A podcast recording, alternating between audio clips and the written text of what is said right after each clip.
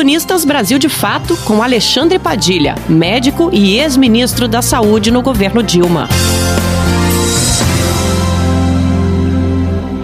Bolsonaro elevou ao poder a escória da política e das instituições, e quem perde com isso são os recursos da saúde. Vários aspectos pitorescos foram expostos com a operação da Polícia Federal na eh, casa do vice-líder de Bolsonaro no Senado, o senador Chico, no estado de Roraima. Primeiro, o fato de ser do DEM, partido do presidente do Senado. Depois, todos os aspectos do, da onde se encontrou o dinheiro e da tentativa vice-líder de Bolsonaro em tentar esconder os recursos da Polícia Federal.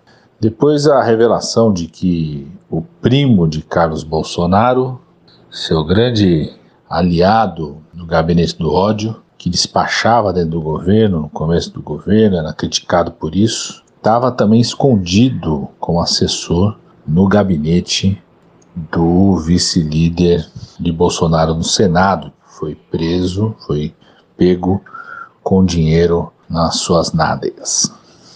Depois o fato é, dos recursos é, da corrupção acontecer num estado como Roraima. Mas pouca publicidade se dá de para onde iriam esses recursos. Eram recursos aprovados pelo Congresso Nacional para reforçar as ações da área da saúde no combate à Covid-19, liberados pelo Ministério da Saúde.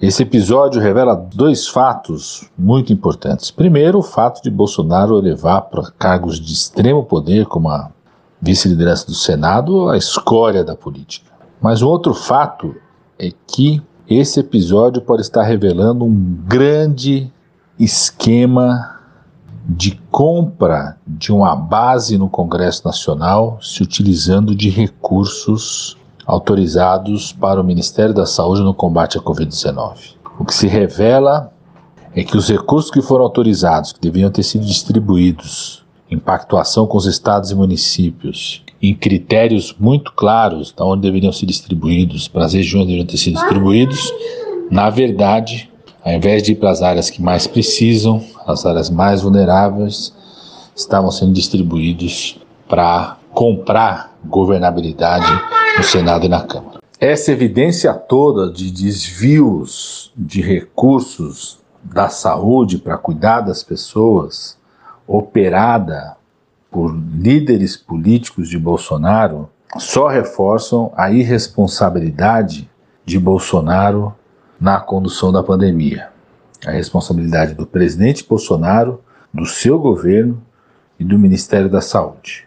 Bolsonaro, por um lado, não agiu para colocar mais recursos na área da saúde, pelo contrário, quer retirar 35 bilhões de reais da saúde no orçamento do ano que vem, e cada vez mais fica evidente que usou o Ministério da Saúde, ocupação de cargos e a distribuição de recursos para comprar uma base parlamentar e permitir que esses seus aliados políticos façam os desvios de recursos na saúde e escondem esses dinheiros nos locais mais pitorescos e inesperados.